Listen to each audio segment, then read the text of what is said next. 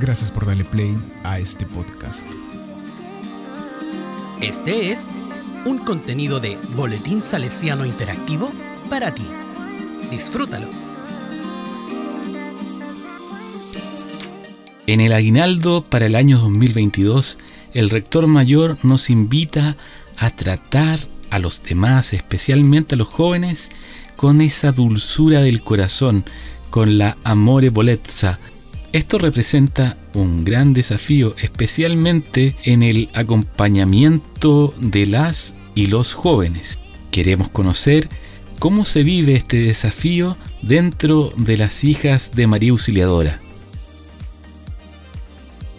Para eso vamos a conversar con la hermana consor Doménica González, que es la encargada del ámbito de la pastoral juvenil de las hijas de María Auxiliadora en Chile. ¿Cómo estás, hermana Doménica? Muy bien, Alejandro, gracias por, por esta invitación también a, a conversar, a dialogar.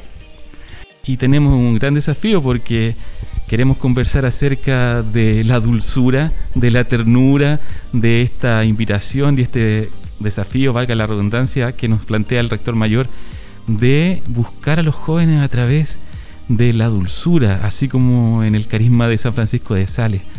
¿Qué, ¿Qué desafíos te plantea a ti como encargada de la pastoral juvenil y a, ti como representante de las hijas de María Auxiliadora eh, este llamado, esta consigna, este aguinaldo del rector mayor?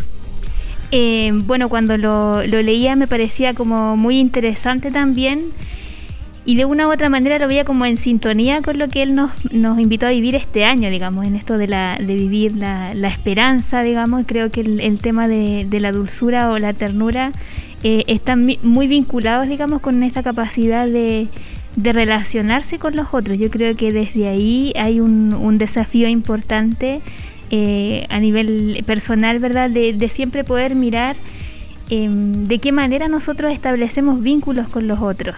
Y creo que partiendo desde ahí, si uno mira también la vida de, de Francisco de Sales, no era un ejercicio sencillo al principio. Lo conocemos como el santo de la dulzura, pero en principio él tenía un carácter muy fuerte. Entonces, creo que em, en ese sentido a uno le da mucha esperanza el saber que si él logró eh, trabajarse humanamente para poder ser el santo de la dulzura, uno también en el modo de vincularse con los demás, de relacionarse, puede también vivirla y es muy sano también hacerlo, sobre todo también en, la actualidad, ¿verdad? En donde también hemos sido testigos de una u otra manera de situaciones que son de mucha violencia, eh, de mucho conflicto, eh, pero creo que en él también uno puede encontrar una clave de cómo, de cómo vivir esta dulzura.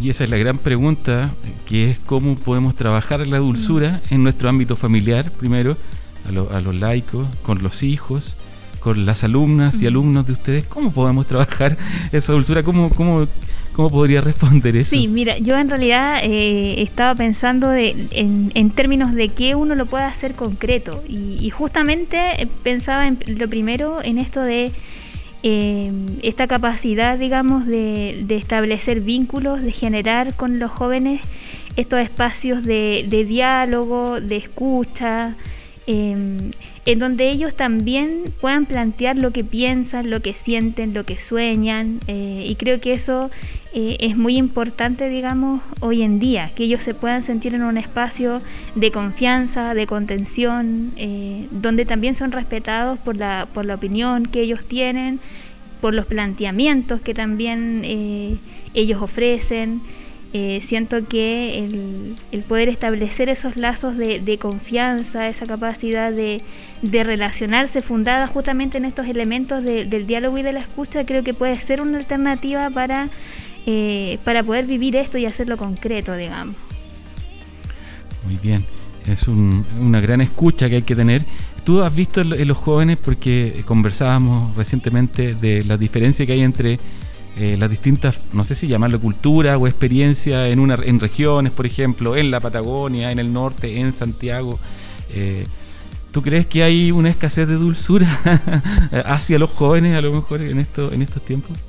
Em, yo diría que sí, diría que en el fondo a los adultos quizá nos cuesta un poco eh, acoger a los jóvenes con esta dulzura.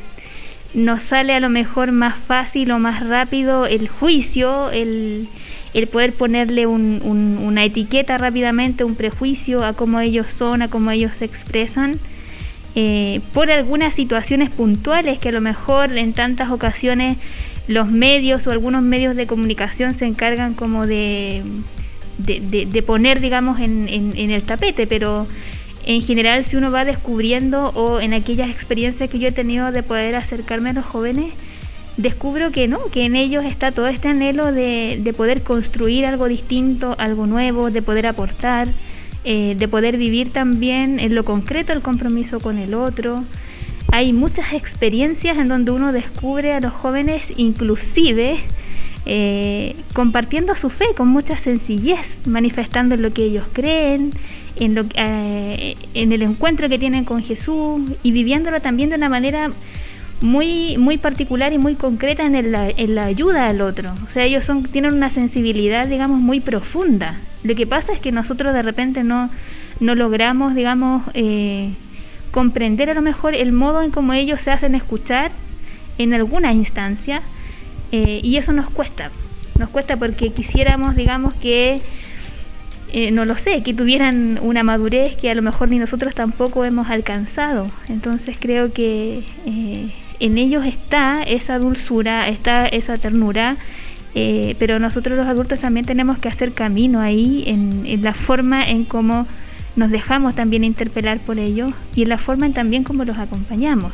O sea, tantas veces ocurre que nosotros quisiéramos marcarles el camino o decirle lo que es correcto o no. Y creo que en la sociedad que nosotros estamos viviendo hoy implica eh, el camino que también está haciendo la iglesia en este camino de sinodalidad, de, buscar juntos cómo poder responder a los desafíos que el, mundo actual nos presenta. Y vuelvo a la palabra desafío, porque es realmente un desafío.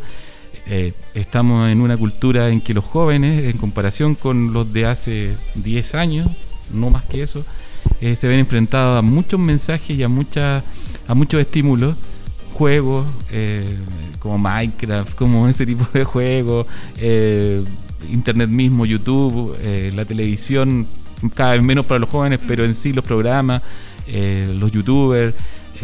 ¿cómo, ¿Cómo hacer para que el Evangelio, que en cierta forma también nosotros buscamos en nuestro carisma, de que ser buenos cristianos, honestos mm. ciudadanos. ¿Cómo hacer que eso cale en un mundo tan mediatizado y en que los jóvenes están tan pendientes de especialmente esta influencia eh, de, los medios masivos? ¿Cómo lo podemos hacer para que el mensaje del Evangelio pueda calar en el corazón? Ya respondió en parte, pero me gustaría poder profundizar en eso. Yo creo que, bueno, la, no es que hay una respuesta, ni, un, ni una receta, ni un manual de cómo hacerlo. Eh, creo que nosotros, al menos en el camino que vamos haciendo en la pastoral juvenil, vamos descubriendo que eh, junto a ellos uno puede encontrar, digamos, la respuesta.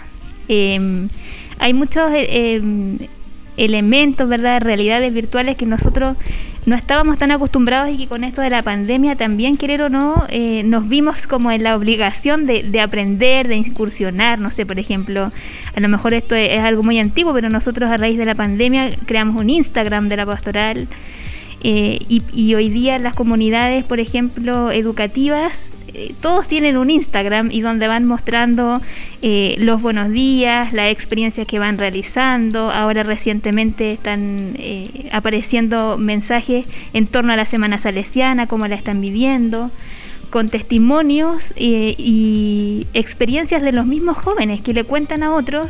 Por ejemplo, hace unos días atrás, te regalo mi experiencia de MJS, por ejemplo, que vi en una comunidad agrícola que tenemos nosotros en Colín donde los chicos con mucha naturalidad hablan de lo que es para ellos el movimiento juvenil salesiano, la experiencia que han hecho viviendo eh, en los distintos talleres que les ofrece, eh, o también compartiendo un mensaje de buenos días que es justamente, como tú decías, desde la palabra de Dios.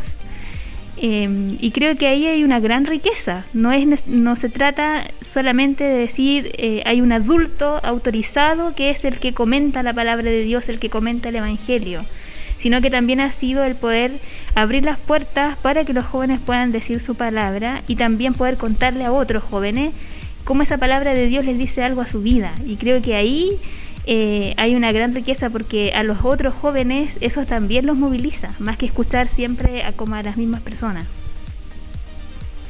Esta pandemia como que nos apuró a todas, ¿eh? nos, actualizó y los que no estábamos actualizados en, los medios digitales, en Instagram, como tú cuentas, hermana, eh, nos apuró. Tuvimos que hacerlo de alguna otra forma.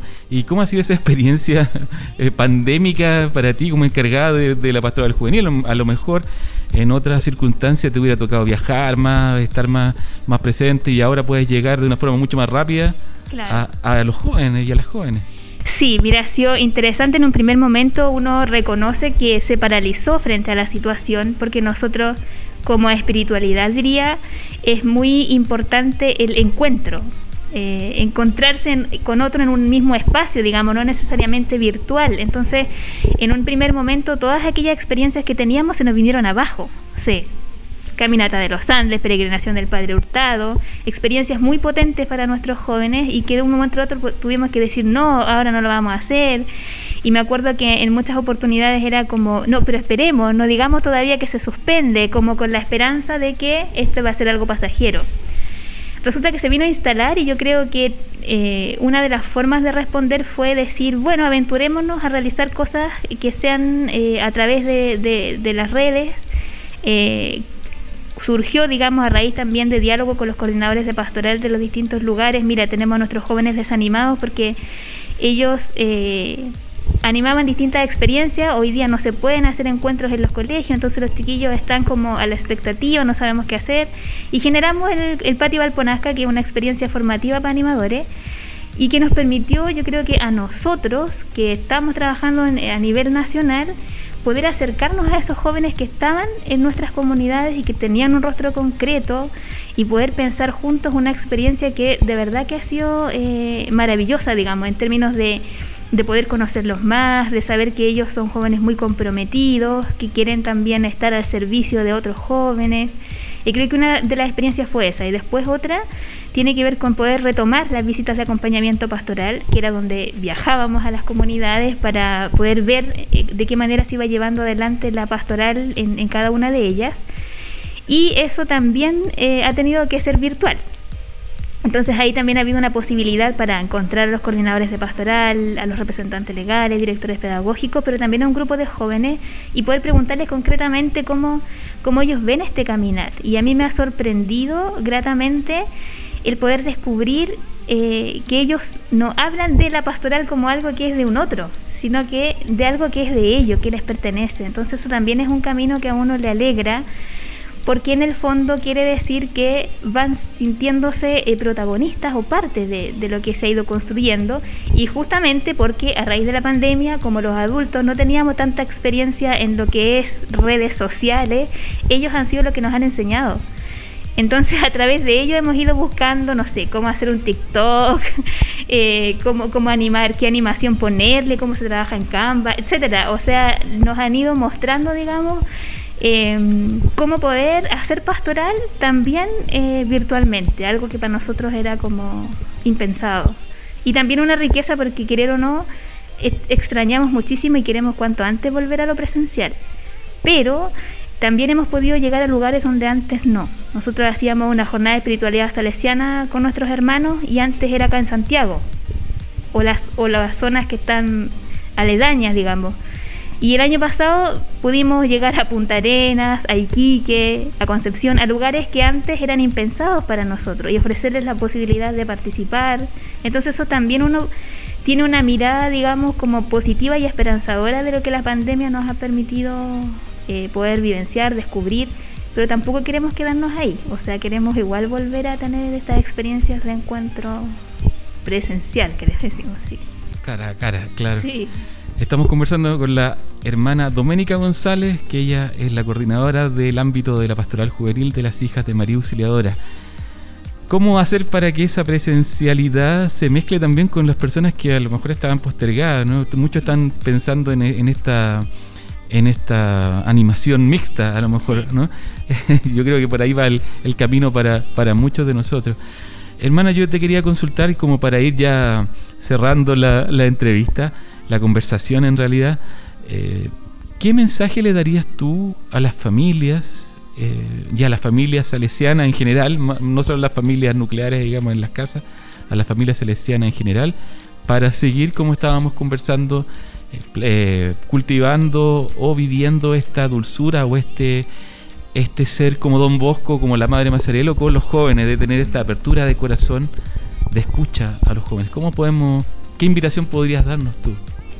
Em, yo creo que es importante eh, y es vital eh, aquello que uno va aprendiendo en la familia. Yo creo que los valores que se inculcan en la familia son aquellos que uno finalmente también a lo largo de la vida los va profundizando y se van transformando en convicciones. Entonces creo que eh, esto de la amorevolezza o amabilidad, dulzura del corazón de la que el rector mayor nos invita, digamos, a vivir el próximo año, es una gran oportunidad para que eh, en las familias también podamos preguntarnos eh, con cuánta dulzura nos tratamos o cómo nosotros vamos eh, educándonos conjuntamente, los padres, los hijos, los abuelos, los tíos, los nietos, todos los que forman parte de la familia, eh, cómo vamos viviendo eh, esa dulzura, esa amorevoleza entre nosotros, porque en el fondo siento que es desde ahí el núcleo desde donde después se puede, digamos, expandir a los demás, o sea, es imposible o muy difícil que algo que uno no vive en su casa, después uno lo quiera replicar con las personas del entorno con las que se va encontrando. Eh, y en ese sentido también creo que requiere de eh, abrir espacios de, para poder dialogar, para poder compartir lo que cada uno va viviendo. Eh, en eso la pandemia también nos ha enseñado, obligado entre comillas, a tener que estar en nuestras casas, a poder reflexionar respecto de cómo, de cómo estábamos viviendo antes eh, pero también de, cómo queremos, queremos seguir viviendo en el futuro. Entonces, el poder dialogar con el otro, el poder estar atento eh, a poder preguntarle al otro cómo está, cómo se siente, cómo le fue hoy, por, por lo que está pasando, digamos, más, más allá del que hiciste.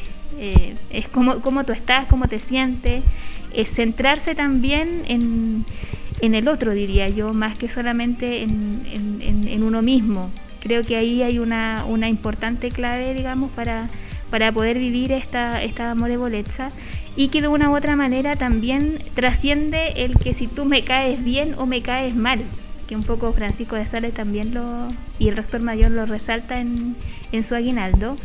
Eh, sobrepasa eso, dice él, e, está mucho más allá, digamos, y es un paso que estamos llamados, digamos, a nosotros a, a poder dar en, virtud de poder vivirlo concretamente con aquellas personas que están, digamos, en, nuestro entorno. Y creo que también eh, como familia salesiana, eh, también en el aguinaldo se habla de esto de la importancia de la amistad.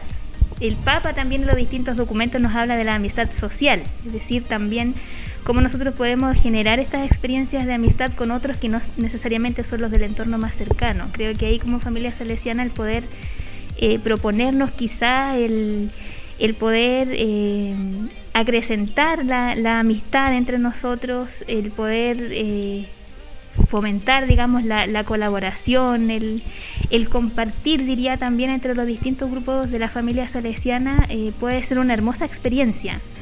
Una hermosa experiencia en términos de que todos estamos anhelando el poder volver a encontrarnos. Entonces desde ahí creo que este aguinaldo nos ofrece también esa posibilidad de valorar la posibilidad de encontrarnos más allá de lo que hagamos o realicemos o de las actividades que tengamos en cada uno de esos encuentros. Creo que el, poner al centro al otro y eh, el, vínculo que yo puedo establecer, digamos, con, él o con ella.